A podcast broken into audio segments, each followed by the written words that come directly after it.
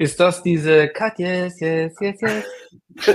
Hallo und herzlich willkommen zu unserem heutigen ESC Kompakt ähm, live. Ihr seht, Peter ist schon wieder mit äh, Essen ausgestattet. Äh, René hat den passenden Song drauf. Und damit habe ich jetzt auch schon ähm, vorausgeschickt, wer unser heutiger Gast ist. Aber ihr seht es natürlich auch. René Miller ist heute da. Hallo René, schön, dass du da bist. Hallo, ich freue mich sehr, heute hier zu sein. Vielen, vielen Dank. Und außerdem ist äh, mein Co-Blogger Peter auch dabei. Hallo Peter. Guten Abend, René. Guten Abend, Benny. Guten Abend, liebe Kommentatorinnen und Kommentatoren. Du lieferst schon das richtige Stichwort, denn ähm, es kommen ja auch schon ein paar äh, YouTube-Kommentare rein und insofern, es gilt natürlich wie immer, wir haben uns ähm, schöne Fragen für René ausgedacht. Wir haben aber natürlich auch schon euch auf diversen Kanälen gebeten, äh, Fragen einzureichen. Und gleichzeitig, wenn ihr noch spontan Ideen habt, euch irgendwas einfällt, ähm, wir irgendwas überhören, übersehen und ihr nochmal nachfragen wollt, dann äh, schreibt es gerne in die Kommentare und wir versuchen es dann aufzugreifen. Und liebe Iris, du hast natürlich recht, mir ist es auch schon aufgefallen, ich habe ihn auch schon gelobt, Peter war beim Friseur, ähm, sieht wieder total fesch aus. und ähm, genau, das ist doch gut.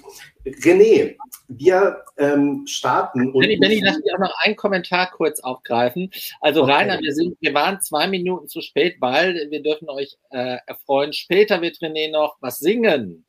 Und da haben wir noch eine kurze Probe gemacht. Insofern. Äh, deshalb sind wir jetzt ein bisschen später dran. Probe, ja. Da, da, das, Peter, das klingt jetzt, als ob ich was vorbereitet habe, aber äh, das wird sehr, sehr spontan. Also das sei gesagt. Ja, die spontanen Sessions sind hier bei ESC Kompakt die schönsten.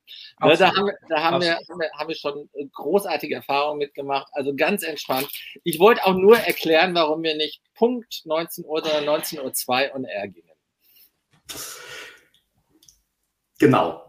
Guter, guter Hinweis. Jetzt wissen alle Bescheid. Ähm, René, äh, schön, dass du da bist. Du bist einer der Teilnehmer an unser Lied für Liverpool mit deinem Lied äh, Concrete Heart. Wir werden da noch sehr ausführlich drüber sprechen. Ähm, mich würde erstmal interessieren zu Beginn, wie ist es dir denn jetzt schon seit dem äh, 27. Januar so ergangen? Was ist passiert? Wie geht es dir so?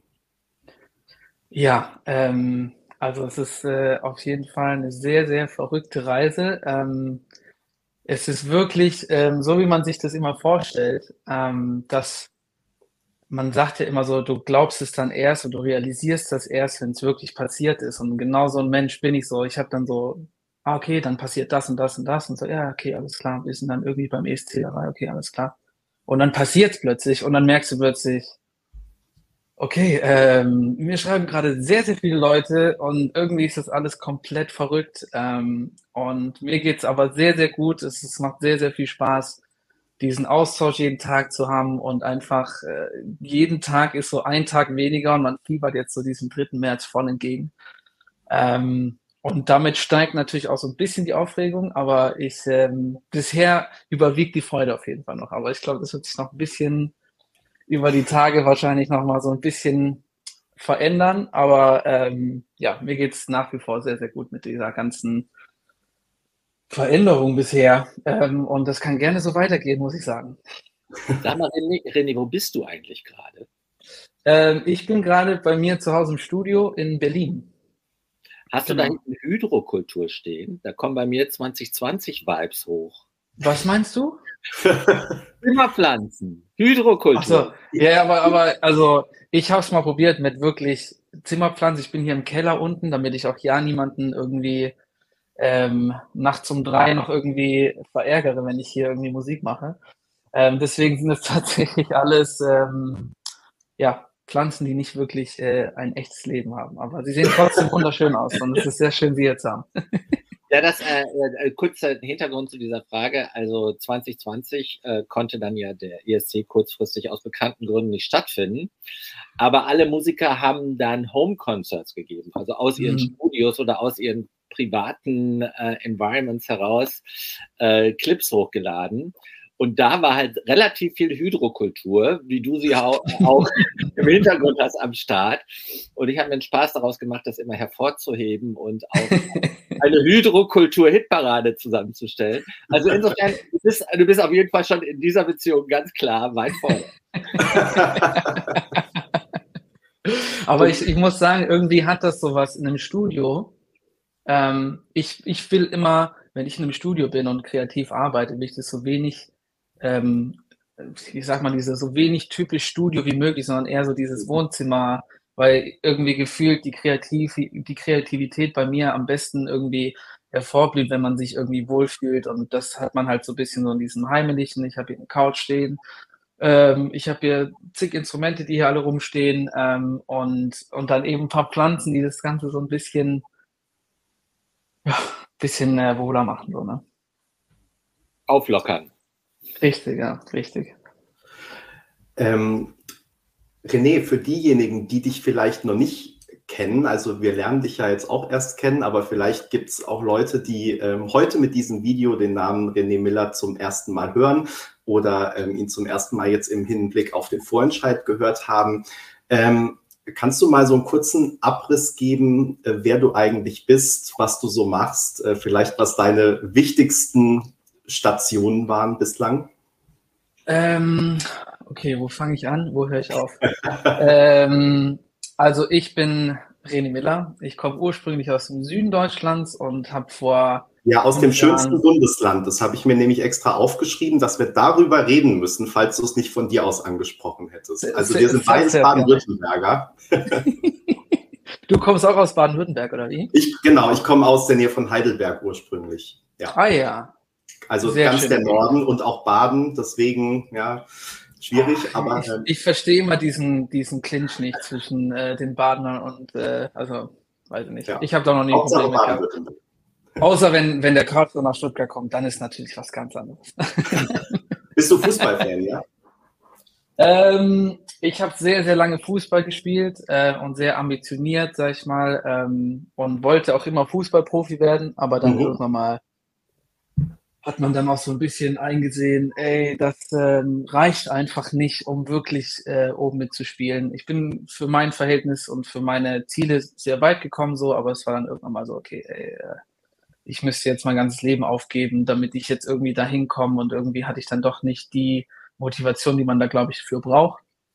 Ähm, und Musik ist auch immer, immer wichtiger für mich geworden, dass ich halt irgendwann mal so entscheiden musste, so, will ich jetzt noch Fußball spielen oder will ich Musik machen? Und dieses mhm. Musik machen war irgendwie immer mehr im Vordergrund und hat mich immer mehr beschäftigt. Und ähm, es ist wirklich beeindruckend, muss man sagen, wenn man als Kind Fußball sage ich mal, jetzt mal so semi-professionell irgendwie angeht und irgendwie dreimal, viermal die Woche Training hat, am Wochenende immer ein Spiel hat und man dann plötzlich von heute auf morgen komplett aufhört, dass man erst mal merkt, wie viel Zeit man eigentlich hat. Das war so verrückt. Das war damals einfach, ja, ich war so, was, was mache ich denn jetzt? Ich habe ja gar nichts, ich habe ja gar nichts zu tun. Ich muss ja gar nicht jetzt noch eine Stunde irgendwie ins Training fahren, eineinhalb Stunden Training, wieder zurück und so weiter.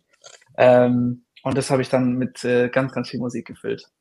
Ähm, aber um auf deine, auf deine ja. Frage zurückzukommen. Ähm, ich bin René Miller. Ich äh, mache jetzt schon seit fünf Jahren hauptberuflich Musik und, und bin da sehr, sehr dankbar für, dass ich Musik meinen Beruf nennen kann. Äh, ich bin vor fünf Jahren nach Berlin gezogen und habe angefangen, ich habe davor schon Songs geschrieben, so, aber ich habe angefangen wirklich ähm, mit sehr, sehr vielen Künstlern, Produzenten und Songwritern Songs zu schreiben. Und habe in den letzten Jahren sehr, sehr viel für andere Künstler geschrieben. Ähm, ich glaube, ein paar sieht man hier in dem kleinen Ausschnitt auch so hier, äh, äh wo muss ich hier zum ah, Beispiel, Zoe Weiss. Ah, ja. Warte mal, äh, hier, das ja, Zoe Weiss. Unser Leser bei Yannick schreibt hier, ich bin gerade mal durchgegangen, in welchen Songs René so als Songwriter tätig war und wow, einfach die Hälfte aller neuen Pop-Songs, die äh, im Radio erfolgreich rauf und runter laufen, sind von René. Vielleicht magst du uns einen Eindruck geben, für, mit wem oder für wen du in den letzten Jahren ge äh, gearbeitet hast und was besondere Highlights äh, im Sinne auch von Charts-Erfolg dabei war. Also ich glaube, ähm, das ist so schwierig zusammenzufassen, weil die Liste einfach unfassbar lang ist und ich dann auch irgendwann mal ähm, gemerkt habe, so, ey, ich schreibe gerade so viel für andere Künstler, dass René Miller, der hier unten steht, äh, gar nicht mehr zum Zuge kommt. Und ähm, das war dann quasi auch irgendwann mal der Moment, wo ich gesagt habe, so, ey, muss das jetzt irgendwie mal zurückschrauben und muss nicht mal auf mich fokussieren, weil eigentlich komme ich von der Bühne und das ist eigentlich der Grund, warum ich Musik mache. Ähm, und das war dann so wieder so dieses Annähern, okay, ich will jetzt wieder auf die Bühne, ich will Songs wieder selber schreiben.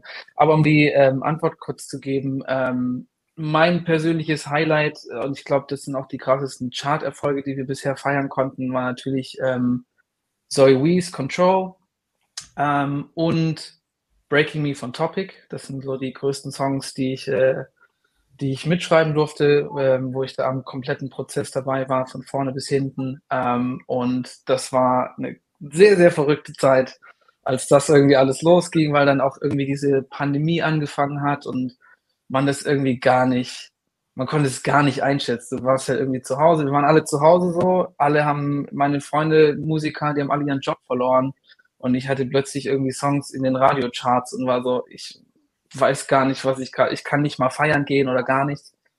Ähm, und oder mal in den Club gehen und den eigenen Song hören. Ist mir bisher noch nie passiert so. Ähm, ich hoffe, das wird sich irgendwann mal ändern. Ähm, aber ja, ähm, die Liste ist, ist sehr lang und da bin ich auch sehr dankbar für Leute wie zum Beispiel Michael Patrick Kelly, ähm, Tom Gregory ist gerade eine Single draußen. Ähm, die letzte Single habe ich mit ihm geschrieben.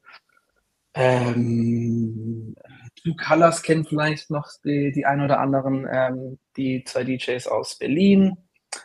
Äh, äh, kann noch überlegen. Aber es sind sehr, sehr viele Leute tatsächlich, ja. Und es macht und, unfassbar viel Spaß, muss man auch sagen.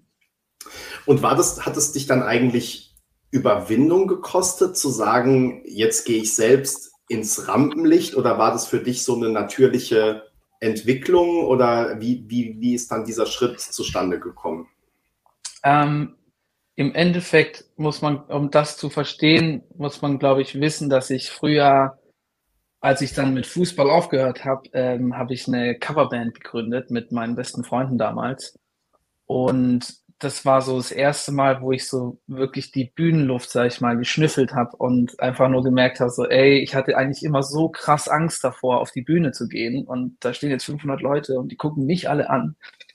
Ähm, und als ich es dann aber gemacht habe, war ich dann so, naja, das ist ja gar nicht so schlimm gewesen. Es war ja voll nice, hat voll, voll Spaß gemacht.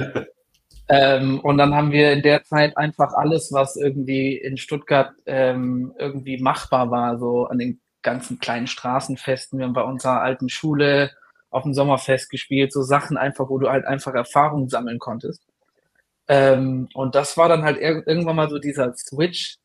Okay, irgendwie gefühlt, ich stehe auf der Bühne und wir machen irgendwie Musik, aber die Musik wurde von jemand anderem ähm, geschrieben. Das sind die Stories und die Geschichten von unfassbar talentierten Songwritern und Artists, aber es sind nicht meine Geschichten oder unsere Geschichten. Ähm, und das war irgendwann mal so der Switch, wo sich dann auch unsere Band so ein bisschen aufgelöst hat, weil jeder fängt irgendwie an zu studieren und dann der eine studiert dann in München, der andere zieht nach Berlin, der andere studiert in, wo war es denn noch, in Mannheim. Und so war das irgendwie gar nicht mehr möglich, dass wir irgendwie zusammen proben können. Und dann ist das ganze Konstrukt quasi ähm, zusammengebrochen. Und es war dann halt so, okay, vielleicht ist es das Zeichen, mich jetzt einfach mal hinzusetzen und Songs zu schreiben. Mhm. Und ähm, ich wusste aber gar nicht, wie man das eigentlich macht. Ich hatte meine Lieblingssongs, ähm, aber ja, das war dann so ein richtig langer Prozess einfach. Ich habe mich dann einfach gezwungen, ich schreibe jetzt einen Song und wenn es vier Stunden, fünf Stunden, sechs Stunden dauert, ähm, und das sind natürlich auch komplett komische Songs rausgekommen und Songs, die ich mir teilweise heute noch anhöre. Ich habe noch so eine kleine Soundcloud, wo ich manchmal rein und dann denke ich so, oh ja, das, äh, das, da kann ich noch dran erinnern.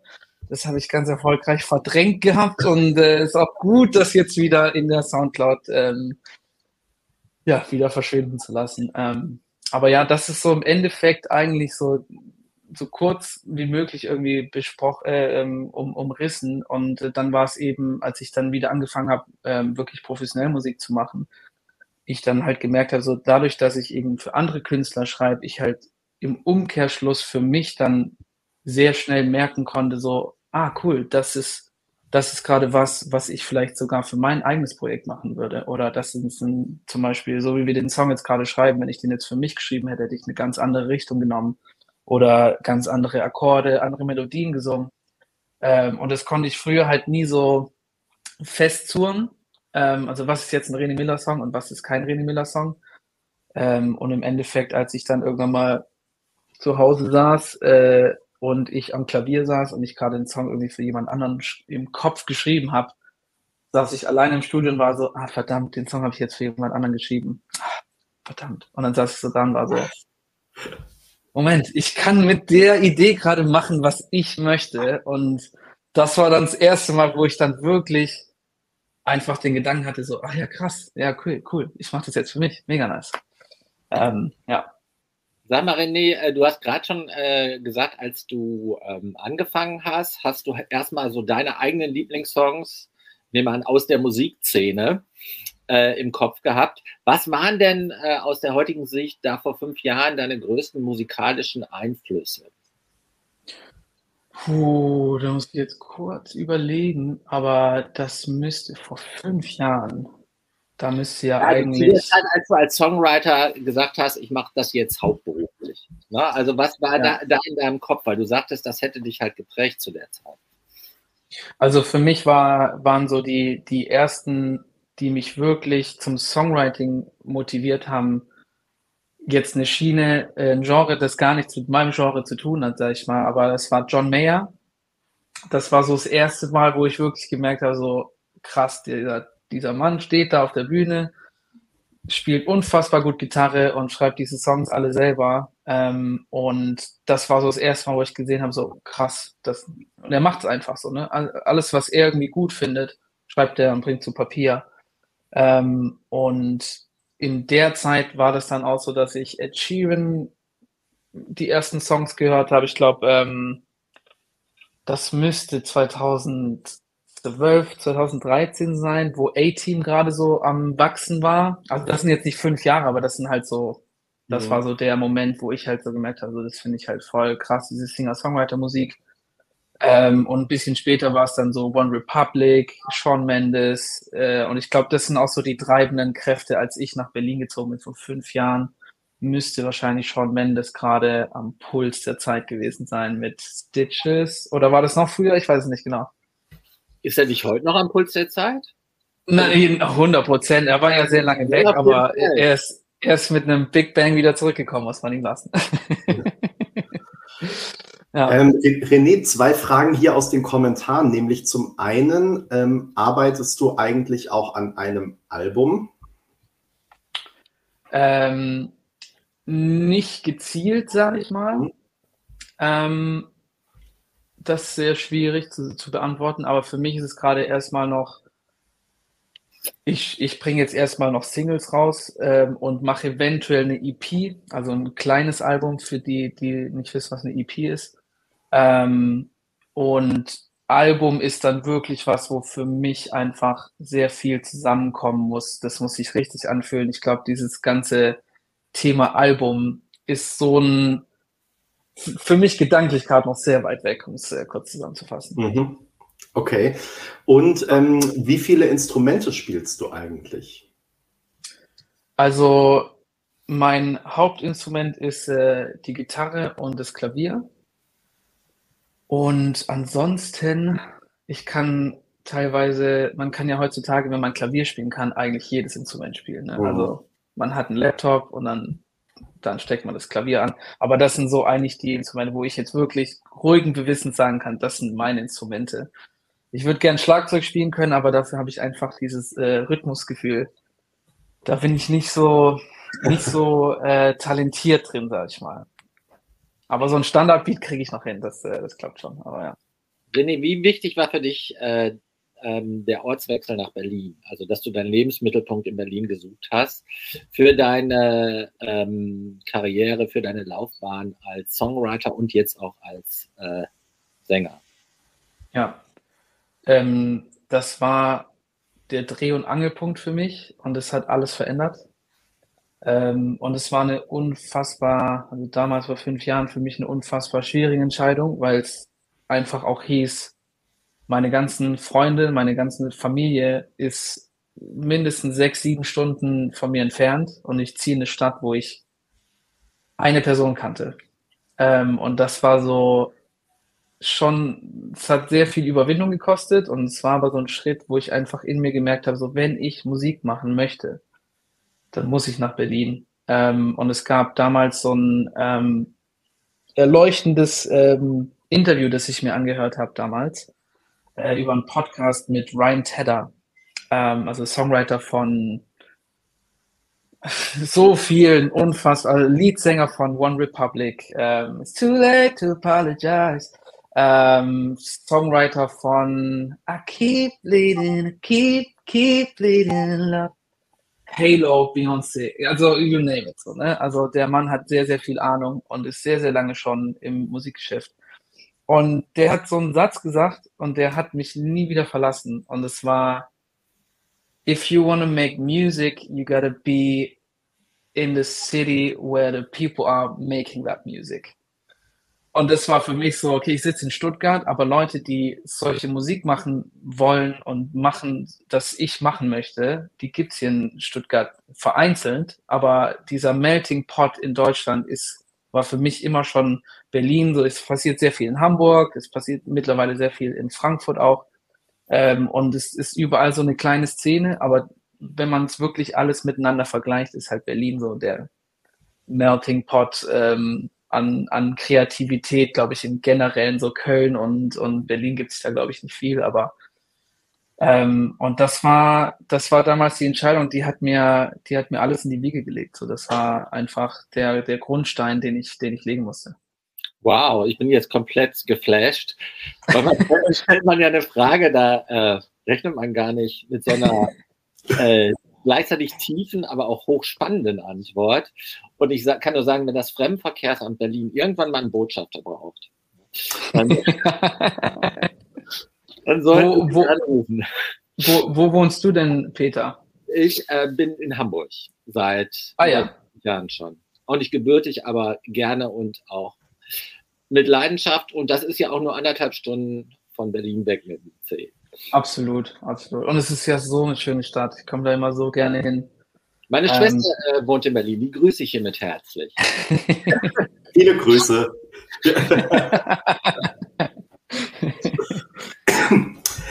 So, wir nähern uns jetzt langsam mal äh, ganz sanft dem Thema ESC an. Ähm, René, wie kam es denn jetzt dazu, dass du dich für den ESC beworben hast, beziehungsweise bei unser Lied für Liverpool dabei bist? Ähm, das war eine Entscheidung, die ich ähm, mit dem Song niemals gedacht hätte, dass äh, wir uns damit bewerben. Ähm, also während ich das geschrieben habe. Ähm, ich habe den Song Concrete Heart während der Pandemie damals geschrieben mit äh, einem Kumpel aus London über FaceTime. Das war so die Zeit, wo man quasi genauso wie wir das jetzt machen, Songs schreiben. Ähm, und das war so eine, so eine Situation, die man sich, glaube ich, so ein bisschen vorstellen muss, dass ich, ich bin es gewohnt gewesen, ins Studio zu gehen und da ist ein Produzent, mit dem ich zusammenarbeite, der für mich irgendwie die Vocals aufnimmt, die Stimmen aufnimmt, ähm, Song produziert. Ich bin, ich kann diese ganzen Sachen, ähm, aber gerade was Produktion angeht, ähm, habe ich, glaube ich, äh, noch sehr viele Dinge, die ich auch noch lernen kann. Ähm, und deswegen haben wir diesen Song gehabt und wir haben dann einfach gesagt, naja, wir können ihn jetzt aufnehmen. Das habe ich auch alles gemacht. Klavier aufgenommen, die Stimmen drüber gepackt und, und das war schon so dieses, dieser Moment, wo wir gemerkt haben, so, oh, das fühlt sich irgendwie gerade mega spe special an, weil diese ganzen ähm, Harmonien in dem Chorus, die man vielleicht nicht so ganz raushört, wenn man die fertige Version anhört, aber wenn man nur die Vocal, die Stimmen ähm, quasi ähm, a cappella spielt, dann merkt man, glaube ich, wie viel Spaß wir dabei hatten, diese Vocals aufzunehmen. Und ähm, wir hatten diese Version, Klavier, Stimme, und irgendwie war es immer so, das ist unser besonderster Song. Den, ich habe noch nie einen besseren Song für, für René Miller geschrieben. Und dann war aber Pandemie und es war noch so, okay, eigentlich müsste ich jetzt, würde ich am liebsten jetzt nach London fliegen, aber dann ging das alles nicht mit, äh, Corona, konnte es ja irgendwie komplett vergessen. Ähm, und dann haben wir das einfach gesagt, okay, wir sitzen das jetzt aus. Wir wissen, dass es was Besonderes hat. Und als wir dann angefangen haben, den Song zu produzieren, es gab, glaube ich, 30, 40 verschiedene Versionen, bis wir wirklich, Entschuldigung, ähm, bis wir wirklich bei dem ähm, Song gelandet sind, den wir letztendlich heute auch hören und den wir jetzt auch performen am 3. März. Ähm, und das war dann so ein Moment, wo ich gemerkt habe, so, okay, krass, das klingt so big. Und irgendwie, wenn wir die Chance hätten, bei einem Contest wie dem ESC mitzumachen, wäre das, glaube ich, der perfekte Song für ähm, eine Bewerbung. Und ähm, ich hatte dann 2021 habe ich dann ähm, meinen ersten Plattenvertrag unterschrieben und wir haben das letztes Jahr besprochen ähm, und waren so, wir sollten es eigentlich mal probieren, so, das wäre eigentlich crazy. Und ähm, dass das dann wirklich alles so klappt, äh, ist natürlich umso erfreulicher. Aber es war die erste äh, Bewerbung, ne? Das war das erste Mal, dass du dich beworben hast. Ja, ja, ja. Ich hatte noch nie einen Song, wo ich gedacht hätte, so, das ist jetzt der Song, der sich richtig anfühlt. Ich habe viele Freunde und habe auch mit vielen Leuten gearbeitet, die beim ESC ähm, teilgenommen haben. Ähm, und das war immer so, okay, die Songs, die hatten ihre Berechtigung und die waren perfekt ähm, für diese die ganze Show. Ähm, aber es hat sich für mich nie angefühlt, so dass ich, also die ganzen Songs, die ich davor released habe, ähm, sind, glaube ich, nicht die richtigen Songs, wären nicht die richtigen Songs für den ESC gewesen. Und ich glaube, äh, ganz kurz noch, ich glaube, das ist nämlich wirklich, ich bin ähm, da generell so ein Bauchmensch. Und wenn sich was nicht richtig anfühlt, dann mache ich es auch nicht. Und das war aber in dem Moment halt so, okay, das ist eigentlich, das wäre mega krass, wenn das funktionieren würde. Und ähm, ja, umso verrückter, dass wir jetzt in zwei Wochen, äh, sind es schon zwei Wochen? Ungefähr zweieinhalb Wochen? Ja, zweieinhalb. Ähm, ja. Gut. Und ähm, dann bist du aber ja sozusagen den klassischen Weg gegangen, oder? Also hast einfach dein Video beim NDR eingereicht und hast ja. geschaut, was passiert. Ja, ja. Und es war, es war auch irgendwie verrückt, weil ähm, ich weiß gar nicht, wie viel ich dazu jetzt sagen darf. Ich versuche mal so ein bisschen zu umschiffen. Ähm, aber es gab ja quasi noch so eine Pre-Order. sagen, sonst sagen wir es für dich. Jeder weiß immer alles. Also, also es, es, es gab ja noch so eine kleine Pre-Audition. Ähm, mm. Und in Hamburg. Ähm, in Hamburg, genau. Und das Problem war aber, dass ich, ähm, also es war ein Samstag und ich war aber bis Sonntag im Urlaub. Äh, ich war auf Fuerteventura und ähm, hatte irgendwie ein sehr verrücktes Jahr letztes Jahr und bin eigentlich gar nicht irgendwie zum Urlaub machen gekommen. Und das war so das einzige, okay, kommen wir jetzt irgendwie sieben Tage mal kurz ein bisschen entspannen und dann äh, waren wir im Urlaub und dann war, hieß es so, ja, du musst am Samstag in Hamburg sein. Und das war dann halt so, okay, wow. alles klar, dann neuen Flug gebucht, ab dahin nach Berlin, schnell umgezogen. Ich konnte, ich habe nicht mal Zeit gehabt, wirklich den Song zu, zu, zu, zu üben. Ähm, aber das ist im Endeffekt nicht so schlimm gewesen, weil ich, ähm, ich, ich habe den Song vor zwei Jahren geschrieben, ich habe den schon so oft performt. Ähm, ich war im kompletten Dezember auf Tour mit äh, MDR Jump und da hatte ich schon genug Übung, dementsprechend, ähm, genau, dann dahin und äh, dann war man immer noch so, okay, keine Ahnung, ob das jetzt klappt oder nicht. Und ähm, dann war man so, okay, hoffentlich hat sich das wenigstens gelohnt, jetzt irgendwie so zwei Tage früher aus dem Urlaub. Ähm, aber ja, umso schöner, dass es geklappt hat. Also ist auf jeden Fall mal Einsatz. Da kann man den vorwerfen. so eine Chance hat man natürlich auch nicht immer, ne? Und äh, dementsprechend setzt man da auch ähm, alles ran. Ich glaube, Trong ist aus Vietnam. Trong habe ich dann irgendwie beim Vorentscheid getroffen dann war ich so, was machst du denn hier? Wie verrückt ist das? Wir haben uns, glaube ich, seit fünf, sechs Jahren nicht mehr gesehen. Wir kannten uns schon von früher und dann war ich so, was machst du denn hier? und er so, ich bin gerade aus Vietnam hierher geflogen. Ich war so, sag mal, ist ja wirklich Wahnsinn, absoluter Wahnsinn. Fuerteventura noch eine, eine, überschaubare Entfernung im Vergleich zu dem, wie ich den Tron genommen habe. Absolut, absolut, da ziehe ich meinen Hut auf jeden Fall, lieber Tron. Hast gerade schon, also äh, Tron ist ein Beispiel, du hast gerade schon deine Berührung mit der ESC-Welt zum Teil touchiert.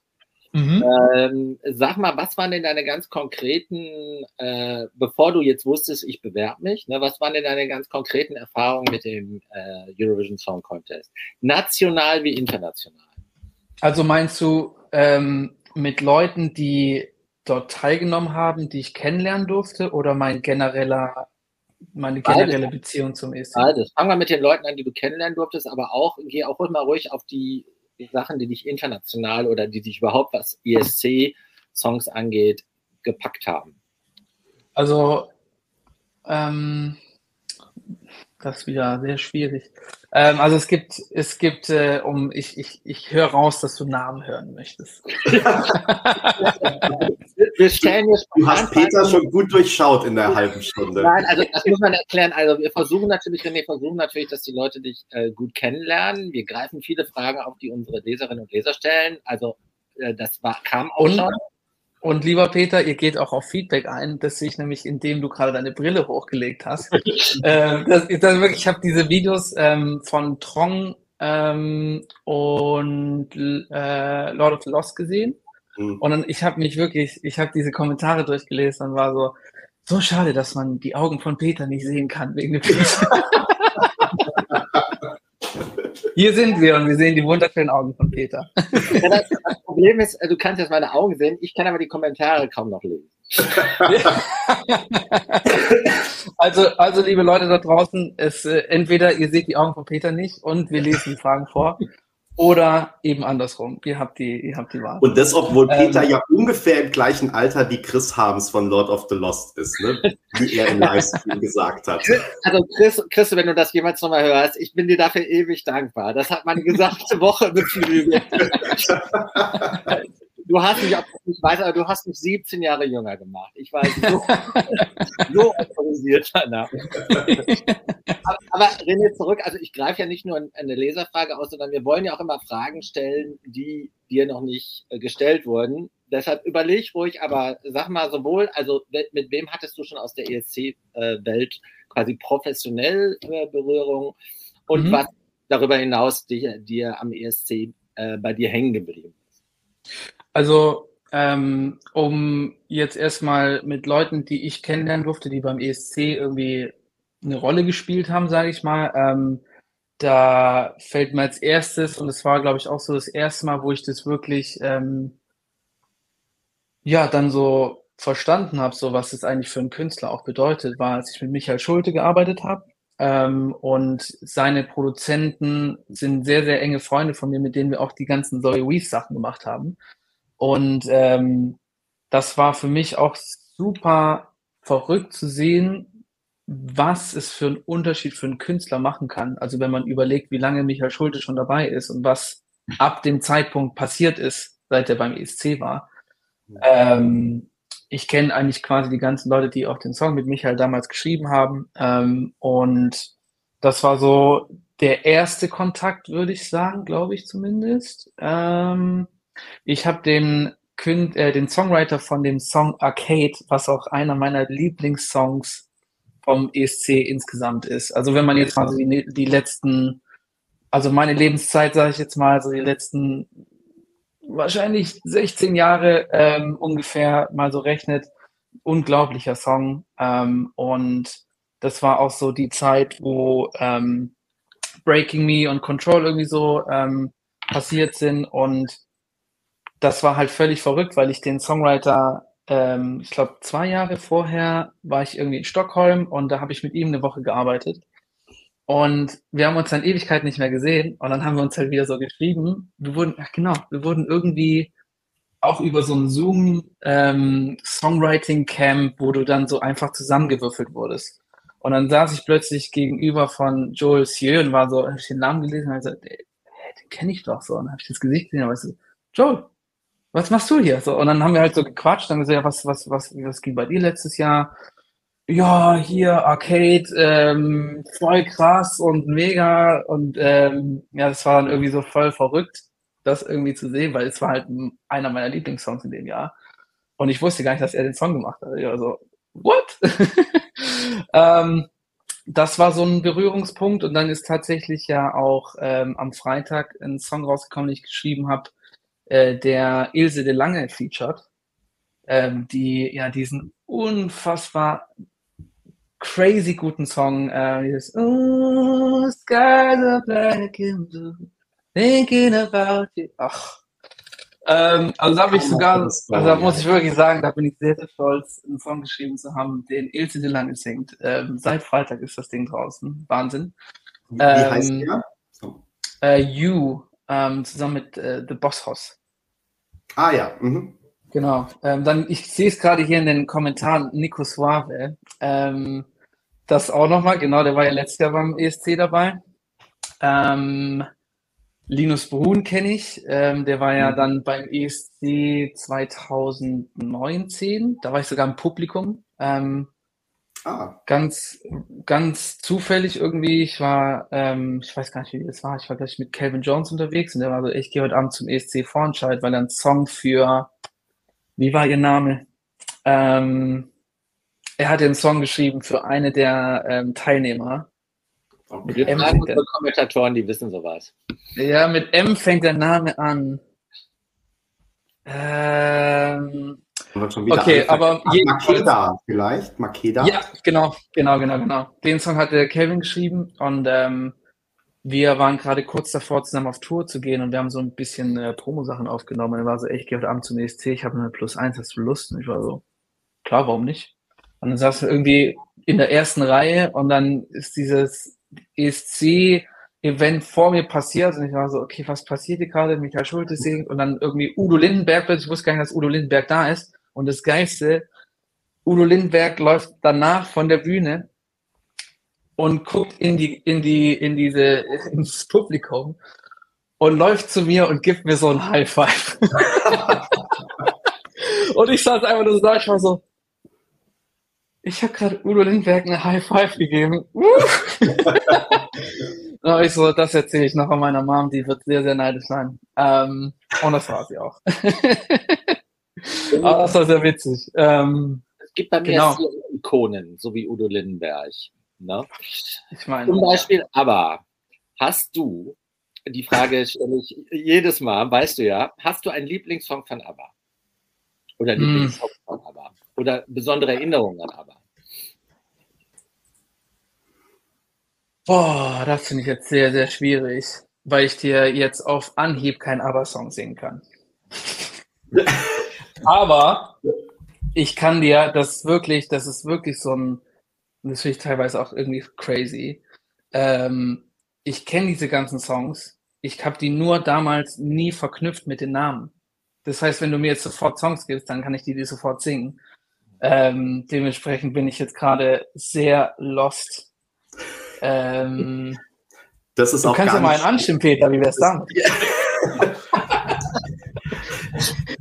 Das ist auch gar nicht schlimm. Aus all den vielen Jahren ähm, ist, Ist ja so viele Songs. Peters absolute Lieblingsband äh, Band sozusagen.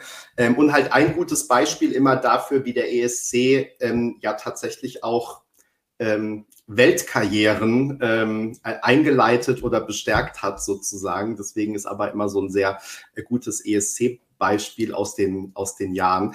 Ähm, genau, aber ähm, aber, äh, aber äh, du hast ja, also ich bin jetzt echt sehr beeindruckt schon, weil das sind ja wirklich sehr viele Anknüpfungspunkte, die du mit dem ähm, ESC schon hast. Ne? Also viele beantworten die Frage dann ja, weiß ich nicht, ich kann mich an Lena Sieg erinnern und so, ne, das, also haben einfach das so als Zuschauer sozusagen, als Fernsehzuschauer.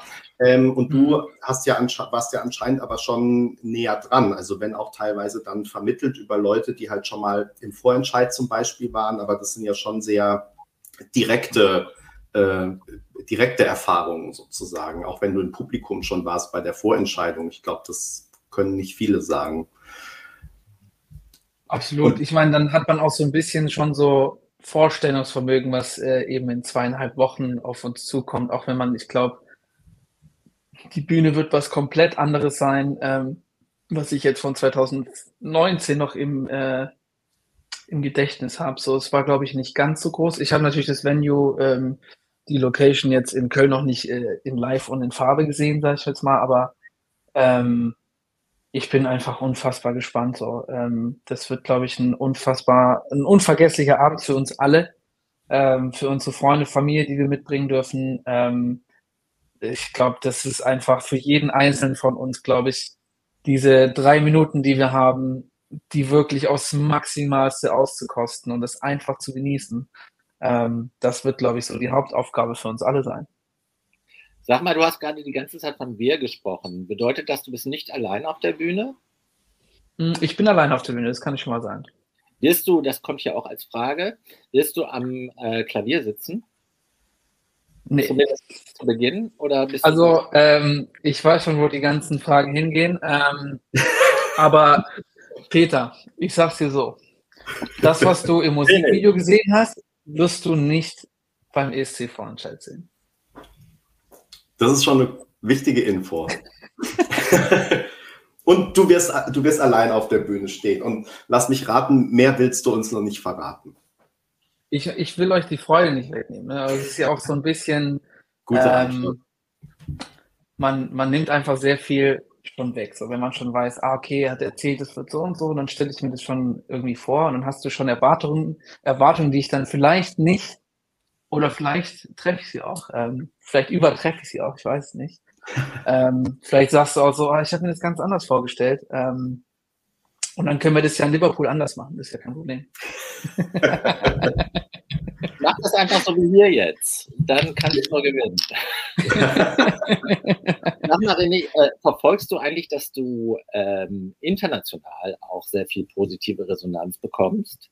Also es gab ja auch so eine internationale Jury und wie wir so hören, ähm, bist du da auch äh, sehr äh, gut ähm, angekommen, also auch schon in diesem, in diesem Beratungsgremium, äh, was der NDR vorgeschaltet hat. Aber ich habe äh, dann äh, gestern Abend nochmal einen Rundown gemacht durch so die internationalen Reaction-Videos und das, was so äh, international an Feedback gibt. Da wird ja auch der deutsche Vorentscheid äh, seziert, kriegt viel positive Resonanz seit vielen Jahren mal wieder. Und da wird speziell auch dein Song hochgerankt. Verfolgst du sowas? Kriegst du das mit? Oder kriegst du sogar, äh, wie soll ich sagen, du hast gesagt, es schreiben dir wahnsinnig viele Leute. Kriegst du das auch unmittelbar gesagt oder erzählt? Ich, ich habe das jetzt schon öfter gehört. Ähm, ich versuche so wenig wie möglich zu schauen, tatsächlich. Einfach aus, nicht aus Selbstschutz, aber ich glaube, man, man baut sich den, den Druck einfach selber so ein bisschen auf, indem man halt sagt so, boah, ich bin irgendwie, ich komme mega gut an, ich komme mega schlecht an. Ich glaube, das sind beides irgendwie Extremen, die dich sehr polarisieren können und sehr viel mit deiner Psyche machen. Nichtsdestotrotz ist es ja quasi, du kannst ja, ich, man ist ja trotzdem neugierig. Ne? Man guckt da mal hier rein, man guckt da mal da rein. Ich fand es ähm, immer sehr cool, ähm, gerade wie du jetzt angesprochen hast, dass irgendwie internationale Leute, wo man dann halt auch, auch so ein bisschen einfach checken müsste, okay, cool, hier ist jetzt gerade ein Engländer, hier ist jemand aus Italien, hier ist jemand aus Kroatien. Und wie unterschiedlich die Musik ankommt. Und das voll faszinierend, weil im Endeffekt ist das halt auch irgendwie so, am Ende vom Tag machen wir alle Musik. Und wir machen Musik, die wir als individuelle Person mega feiern. Und die wir lieben, die wir uns den ganzen Tag anhören können, die wir den ganzen Tag auf der Bühne performen können. Aber was das letztendlich mit den Leuten da draußen macht, das hast du gar nicht in, in, in, in der Hand. Und ich glaube, der ESC ist so ein breites Publikum, die sehr, sehr viele unterschiedliche Geschmäcker haben. Ähm, und da ist es halt völlig normal und es ist auch völlig klar, dass man bei dem einen oder anderen den Geschmack trifft und bei dem anderen, bei dem einen oder anderen nicht. Ähm, ich glaube, wenn es nicht so wäre, wäre es schon wieder fast, ich glaube, das geht gar nicht tatsächlich. Aber ähm, lange Rede, kurzer Sinn. Ähm, ich gucke mir natürlich die Videos an, aber ich, ich gucke mir jetzt nicht jedes einzelne Video an und es ist auch nicht ein Daily Task, das mal ins Internet zu gehen und zu gucken, okay, René Miller, was passiert? Ich habe mir auch noch nie gegoogelt. So, das ist auch so Sachen, will ich einfach nicht wissen. Wenn meine Mom mich nicht anruft und sagt, hast du den Artikel gelesen? Also, ach, die haben das jetzt aber ganz falsch gesagt. ähm, dann, ähm, da, dann, ähm, ja, also, ja, ich glaube, man kann sich da sehr verrückt machen. Ähm, Und dementsprechend versuche ich das irgendwie auf ein Minimum. Natürlich, wenn die Leute mir direkt schreiben, ist was ganz anderes. So, ne? Also das ist ja, die Nachrichten liest man, äh, ob man will oder nicht. Ja. Also an dieser Stelle ganz liebe Grüße, falls sie zuguckt, an deine Mama. Ne? ne? Grüße. Auch an den Papa. Ja. drücken die Daumen. Äh, an der Stelle exakt zu dem anknüpf an das anknüpfen, was du gesagt hast. Äh, das ist tatsächlich so, also wie du es jetzt auch subjektiv empfunden hast, dadurch, dass du jetzt im deutschen äh, Finale stehst, bist du ein Darling der Bubble äh, für den Rest deines Lebens. Weil wenn, wenn du einmal dabei bist, äh, bist du in dieser, also der, die ESC-Fans in ganz äh, Europa sind ja bestens vernetzt. Da gibt es diverse Clubs und Conventions, ja. whatever. Und ähm, das heißt, du bist jetzt äh, bei allen ESC-Fans, und zwar egal, wie es ausgeht, by the way. Ne? bist, du, bist du eine äh, Hausnummer, die äh, geliebt und gehuldigt wird, und zwar für den Rest äh, der äh, also solange es den ESC gibt, sagen wir so. Das, äh, ich ich würde sagen, Peter, es gibt Schlimmeres, oder? wir, reden dann da, wir reden dann irgendwann nochmal, dann kannst du das nochmal sagen, ob, ob, sich das jetzt als schlimm herausgestellt hat oder nicht. Aber, aber das ist ja auch so, ähm, darüber macht man sich auch nie Gedanken, als ich sag mal jetzt irgendwie, ich glaube so, als ich zehn Jahre war, äh, damals mit Max Mutzke, so, das war so der erste ESC, wo ich mich jetzt zurückerinnere, wo ich wirklich einfach so, okay, ja klar, Max Mutzke war damals, den Song fand ich richtig geil und ein Jahr lang spät, äh, ein Jahr später habe ich dann Gitarre gelernt und es war einer der ersten Songs. Das ist die, die Verbindung. Aber dann halt natürlich, ne, ähm, dass da natürlich so viele Fans und so unterschiedliche Fans und auf der ganzen, ganzen Welt da machst du dir als Zehnjähriger natürlich überhaupt keine Gedanken, ne? Also was das mhm. jetzt irgendwie für einen Max Motzke damals bedeutet hat, so, du bist halt da und bist so, den Song finde ich cool, Song finde ich cool. Ja. Kann ich wahrscheinlich nicht mal Englisch, da wahrscheinlich irgendwie Night, Baby, Baby ging dann, das war klar. ja, und das ist ja auch schön und letztendlich ähm, geht es ja auch um die ähm, Musik. Und deshalb würde ich auch gerne noch mal ganz kurz zu deinem Song zurückkommen. Ähm, du hast ja schon ähm, kurz erzählt, wie die Concrete Heart auch entstanden ist. Ähm, mich würde aber noch mal mehr interessieren, auch was der Hintergrund von dem Song ist. Also wenn ich das irgendwie, ich weiß nicht, Pressetext oder so richtig äh, gelesen habe, ist das ja echt auch ein persönlicher Hintergrund, sozusagen eine persönliche Geschichte, ähm, die dir äh, passiert ist. Kannst du noch mal sagen, ähm, was, was der Text für dich bedeutet und ähm, mhm. was der Text für dich aussagt? Also dieses Ganze, dass ich jetzt wirklich auch selber wieder singe, ähm, hat den einzigen Grund, dass ich Songs geschrieben habe, die viel zu persönlich waren, zu sagen, die singt jetzt jemand anders und das würde mir wahrscheinlich nicht das Herz brechen, aber ich wäre halt so, meine Story so. Und, ähm, und das war eben bei Concrete Heart ähm, eins der ersten Songs tatsächlich, die ich in dem Zeitraum ähm, auch geschrieben habe während der Pandemie, ähm, hatte ich natürlich sehr viel Zeit.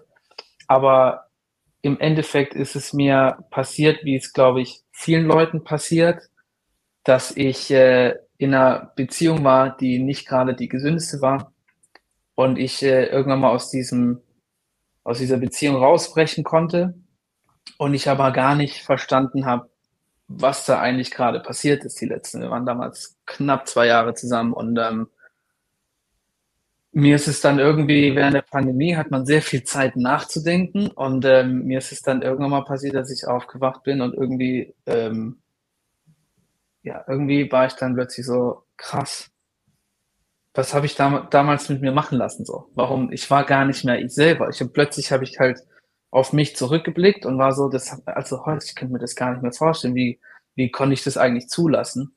Und so ist die, ist dieser Song entstanden, so, I hate the way you build me up to knock me down, war so ein Satz, wo ich, glaube ich, am längsten dran saß, weil ich einfach so dieses Nachempfinden versuchen, die Leute zu verstehen zu lassen, wie ich mich in der Sekunde gefühlt habe. Es war wie so, ich, ich zeige dir, wie gut es sein kann und dann zeige ich dir, wie, wie schlecht sie gehen kann. So. Und ähm, ich glaube, wir alle hatten mal irgendwie Freunde. Also ich hoffe jetzt mal nicht, dass sehr, sehr viele Leute, es wird natürlich viele Leute geben, die, glaube ich, eine ähnliche Situation äh, in ihrem Leben hatten so. Ähm, ich dachte mir damals im Umkehrschluss nicht nur über die Beziehung nach, sondern auch über Freunde. So, ähm, Freunde, die irgendwie, wenn man mal so zurückblickt, die irgendwie krass in deinem Leben waren und dann so schnell wie sie da waren, so schnell waren sie auch wieder weg. Ähm, und du dir dann fragst so, was war das eigentlich? Verstehe ich gar nicht. So, hä, voll komisch.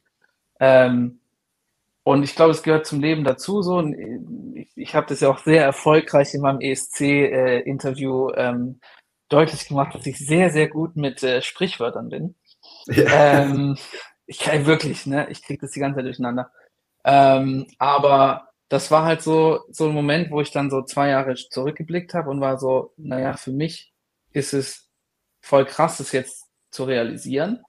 Und ähm, ich mache das Beste draus, schreibe einen Song da, darüber. Ähm, und vielleicht kann ich dem einen oder anderen, der sich gerade in so einer Situation befindet, so einen kleinen Denkanstoß geben. Oder Leute, die sowas durchgegangen sind, so ein bisschen einfach diese Wut, diese, diesen Frust rauszulassen. Was dieser Song immer für mich hatte, war so dieses, ich bin so sauer auf mich selber, dass es überhaupt passiert ist. Ähm, und das wollte ich in dem Chorus immer, dass es rauskommt. Und es war so mit der ersten Aufnahme, die wir von dem Song hatten, schon irgendwie klar, dass wir das dann mit der Produktion irgendwie verstärken konnten. Ähm, als wir das hatten, war das so, okay, das ist die Version, das macht für mich so viel Sinn. Und ähm, ja, mir ist es immer wichtig, bei meinem Projekt vor allem, ähm, Songs von meinem Leben zu verarbeiten, weil ich, ich schreibe sehr, sehr, sehr, sehr viele Songs im, bisher und wahrscheinlich in der Zukunft. Und es ist immer so, dass für mich eine Melodie super schnell langweilig wird.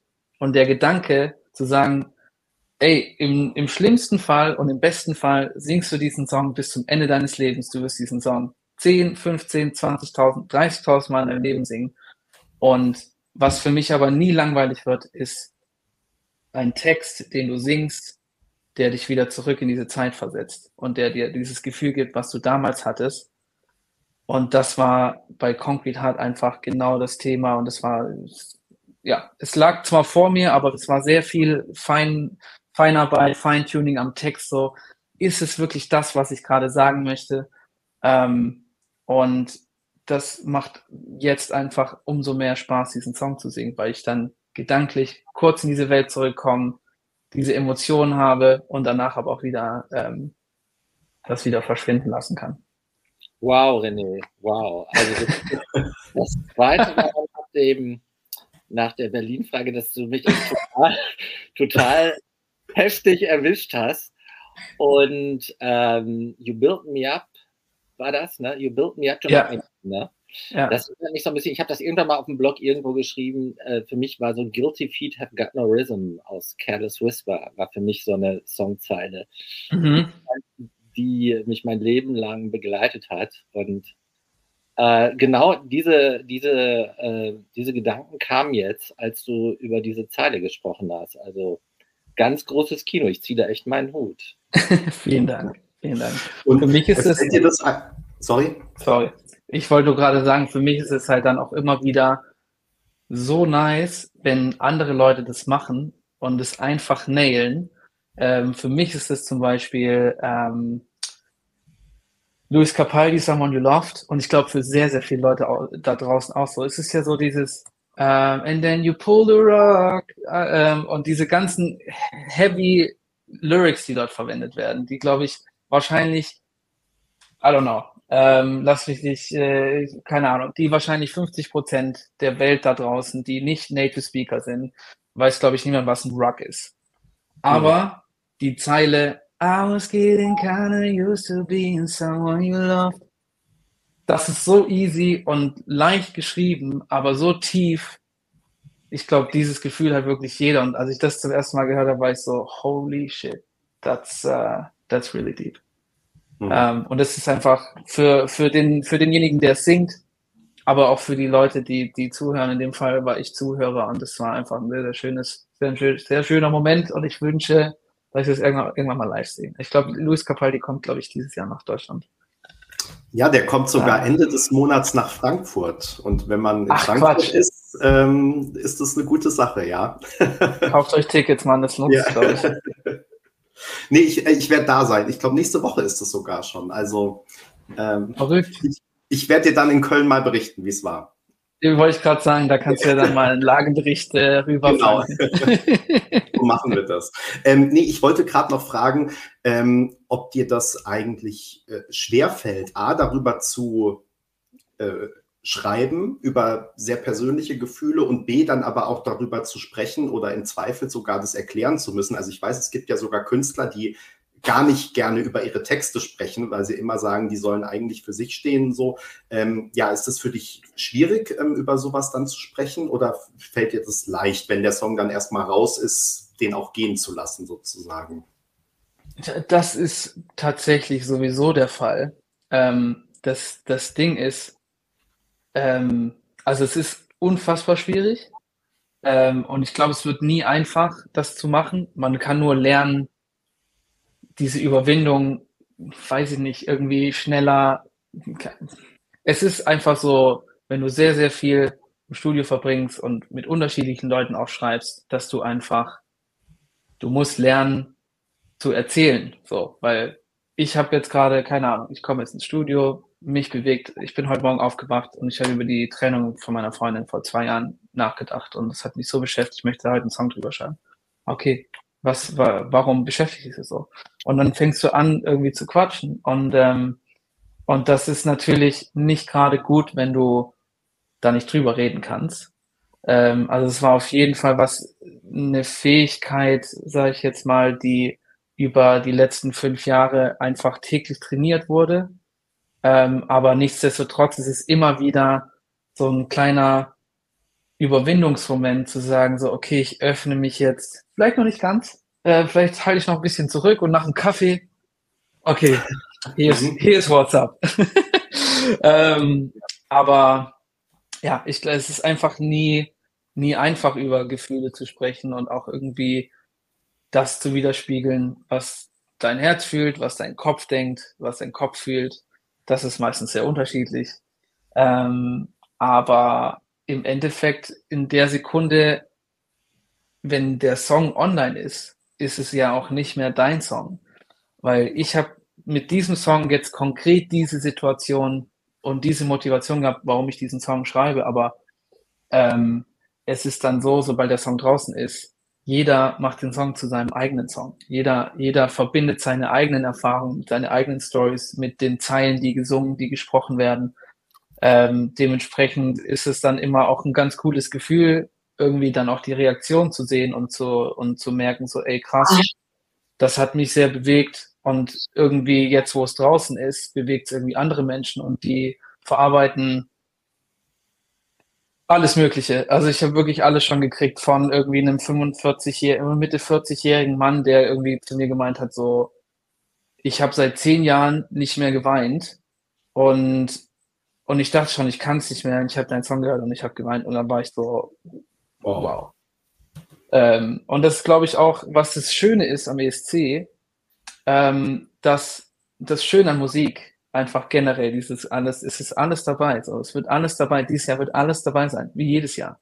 Du wirst weinen können, du wirst abrocken können, ähm, du wirst tanzen können, du wirst schreien können. Es wird alles dabei sein.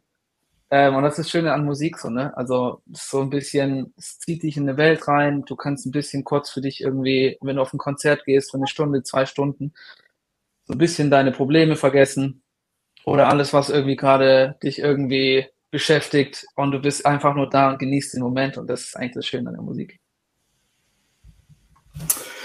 Vielen Dank, René. Und ähm, wir haben ja schon in Aussicht gestellt, dass wir jetzt vielleicht auch noch eine kleine Kostprobe von dem Song hören, über den wir die ganze Zeit ähm, sprechen. Das würde jetzt natürlich super passen.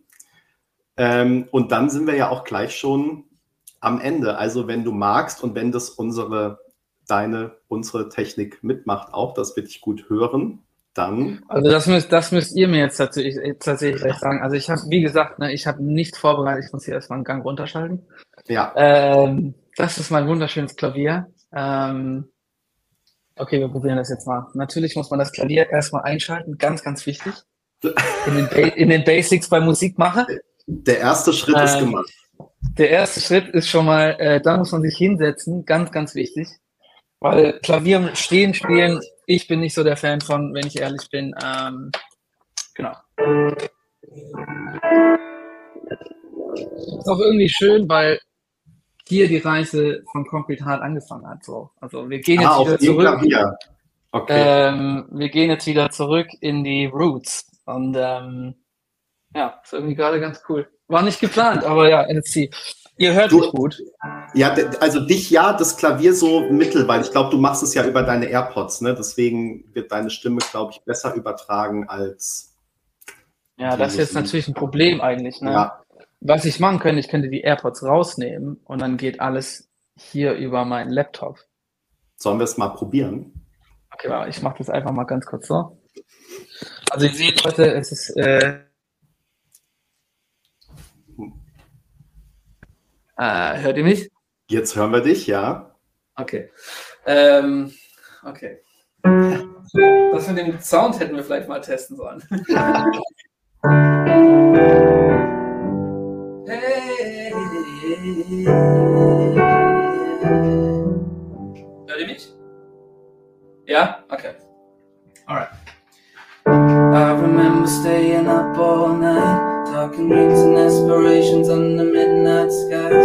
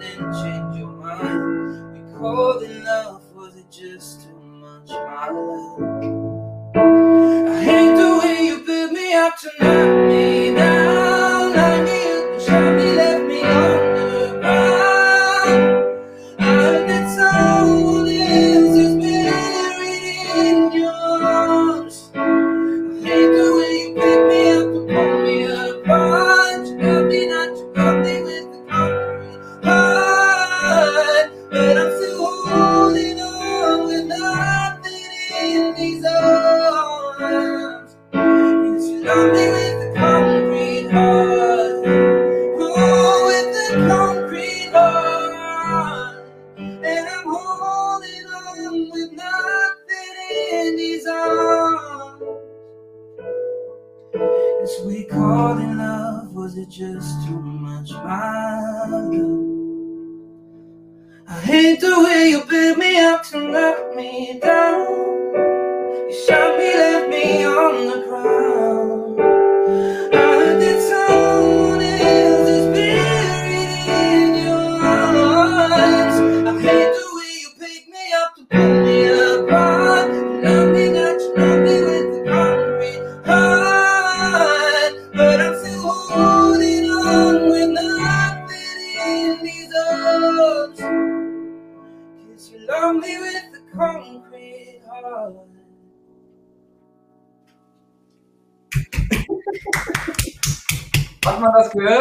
Ja! Okay, gut. Ich glaube, es hatte keine Studioversion äh, äh, Qualität, aber wir haben auf jeden Fall, und du kannst dir ja nachher vielleicht auch mal die, Kommentare noch durchlesen. Ähm, es war auf jeden Fall A, super gefühlvoll und B, ähm, hat man auf jeden Fall, also ja, kam das Gefühl und alles sehr gut rüber. Vielen Dank dafür. Ich, ähm, ich, dachte mir gerade beim Spielen, das ist quasi die Sicht beim ESC, aber von, von den Technikern. ah, so sieht der Hinterkopf aus, wenn er singt. Ah, okay. Ja, genau. Also Hinterkopf, Rücken, alles ESC geeignet, super. ähm, so, wie gesagt, ähm, wir sind jetzt am Ende unseres Streams angekommen. Vielleicht letzte Frage. Ähm, hast du eigentlich schon Kontakt zu den ähm, anderen Künstlern? Seid ihr irgendwie im Austausch? Kennst du die alle schon, die, die dich dann erwarten am 3. März? Also, ähm, alle kenne ich noch nicht. Ähm, ich habe Anita letzte Woche ganz zufällig ähm, im Radio getroffen. Ach, das habe ich auf ja. Instagram gesehen, ja, genau. Ja, das war so, ähm, genau, ich wurde dann so, ja, ähm, ja, wir müssen jetzt dann aufhören, weil es kommt schon der nächste. Und ich so, ach, wer kommt denn? Also, weil ich dachte so, vielleicht Trong, den kenne ich ja schon und Will Church kenne ich auch schon. Ähm, einfach schon vor, vor ESC. Und dann dachte ich mir so, ey, cool, vielleicht trifft man wieder einen alten Freund. Und dann so, ja, An Anita ist da. Und ich so, ach cool, die haben noch gar nicht kennengelernt. Ähm, und dann haben wir kurz gequatscht und waren so, ey, was geht bei dir, Mann? Wie kommst du damit klar? Voll crazy. ähm, aber ja, sie, sie genießt das auch sehr. Das äh, hat man ihr auf jeden Fall angemerkt. Voll cool. Ähm, dann äh, mit Ike Hüftgold habe ich kurz gequatscht. Mhm. Und ansonsten äh, mit Paddy habe ich kurz gequatscht. Und die Jungs ähm, von äh, Lonely Spring und Lord of the Lost, die hab, da gab es noch keinen Kontakt, aber ich muss den mal unbedingt schreiben.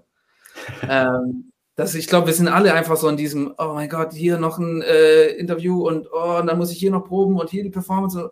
dann kommst du gar nicht mehr ähm, dazu irgendwie. Ähm, aber das ist, äh, ich glaube, wir freuen uns alle ähm, auf, die, auf die Woche vom ESC, weil ich glaube, ich bin auch mal gespannt, es wird wahrscheinlich so ein bisschen so klassenfahrtmäßig so. Wir sind alle im gleichen Hotel, glaube ich. Ähm, und dann ist man so, ah, wie war deine Probe? Ah, was geht bei dir? Ähm, ja, ich glaube, ähm, ich glaube, es wird ganz witzig. Ja, weißt du, was ich auch cool finde?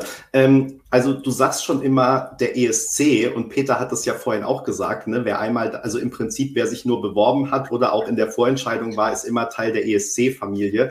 Ähm, und wenn Peter Artikel schreibt, da muss ich auch immer gucken, dass überhaupt äh, unser Lied für Liverpool irgendwo drin vorkommt, weil Peter schreibt auch immer deutsches ESC-Finale oder so. Also ähm, ich finde es aber echt cool, ne? weil das ist halt wirklich so, also ja, der Vorentscheid ist halt wirklich im Prinzip schon wie ein eigener kleiner ESC. Ne? Und deswegen ähm, finde ich das so schön, wenn, wenn so diese Stimmung gerade unter euch dann auch ähm, so ist. Und ich meine, klar, am Ende kann nur einer oder eine oder eine Band ähm, fahren. So ist eben leider das Spiel. Aber wenn alle anderen trotzdem auch was mitnehmen und äh, das trotzdem nicht als verschenkte Zeit ansehen, das ähm, ist doch dann, also würde ich mir wünschen.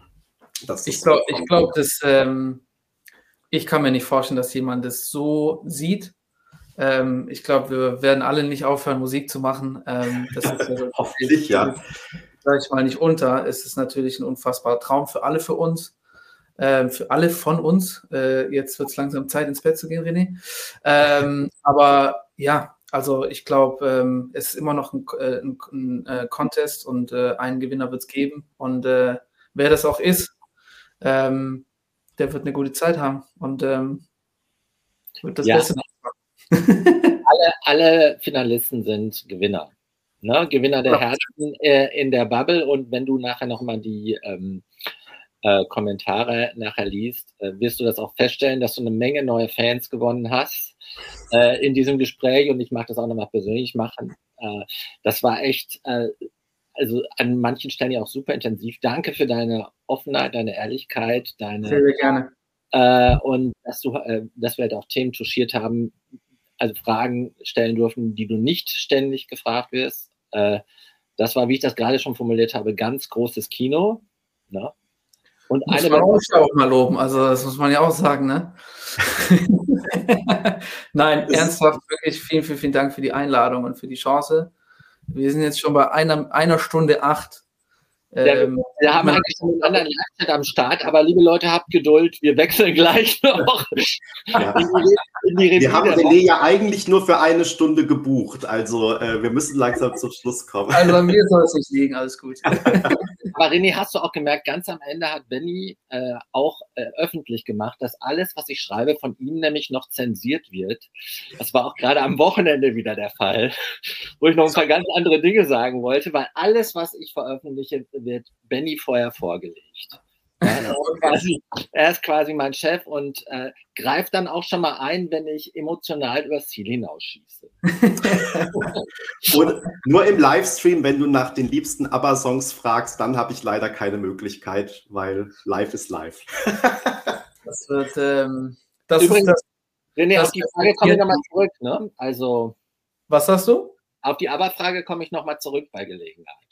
Das, machen sehr gerne. Vor, das machen wir dann in Liverpool, stellen wir die Frage dann nochmal. Richtig. Ich glaube ich glaub tatsächlich, dass ähm, das ist so die Generation Google, die mhm. sich nichts merkt und dann ähm, ist nicht. Das Das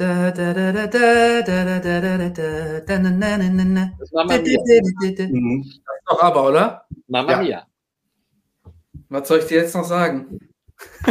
Also, dann, dann haben wir diese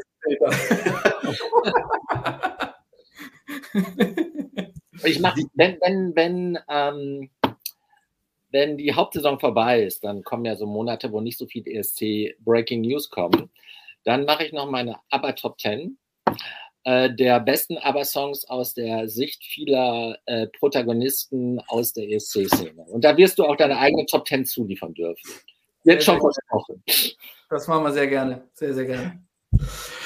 So, wir haben also diese wichtige Frage am Ende auch noch geklärt. René, vielen Dank, dass du da warst. Es war wirklich ein tolles Gespräch. Äh, danke, Peter. Danke an alle, die äh, Fragen gestellt haben, die auch hier äh, im Chat reagiert haben und kommentiert haben. Vielen Dank. Ihr wisst, wir machen jetzt gleich noch einen anderen Livestream im Anschluss, denn wir müssen ja noch über die ESC-Beiträge sprechen, die ähm, am Wochenende ausgewählt wurden. Ähm, da freuen wir uns, wenn ihr mit uns rüberwechselt. Und René, dir wünschen wir einen schönen Abend. Äh, gute Nacht. Du hast ja gesagt, du wirst dich bald auf ins Bett machen. Und dann, ähm, genau, sehen. und dann äh, sehen wir uns in zwei Wochen, zweieinhalb Wochen in Köln. Vielen, vielen, vielen Dank. Vielen Dank für eure Zeit, für die tollen Fragen. Ähm, ja, ich hatte leider nicht so viel Zeit, in den Chat reinzugucken, aber da gucke ich dann. Ich glaube, das kann man alles nochmal lesen, wenn man sich den, das Video nochmal anschaut. Ne? Genau. Dann äh, schaue ich mir mal meinen Hinterkopf an. Ich freue mich. Ähm, ja. Und dann, ähm, ja, drückt mir die Daumen. Wir sehen uns in zwei, zweieinhalb Wochen. So machen wir das. Tschüss, alle zusammen. Ciao. Ciao. Tschüssi.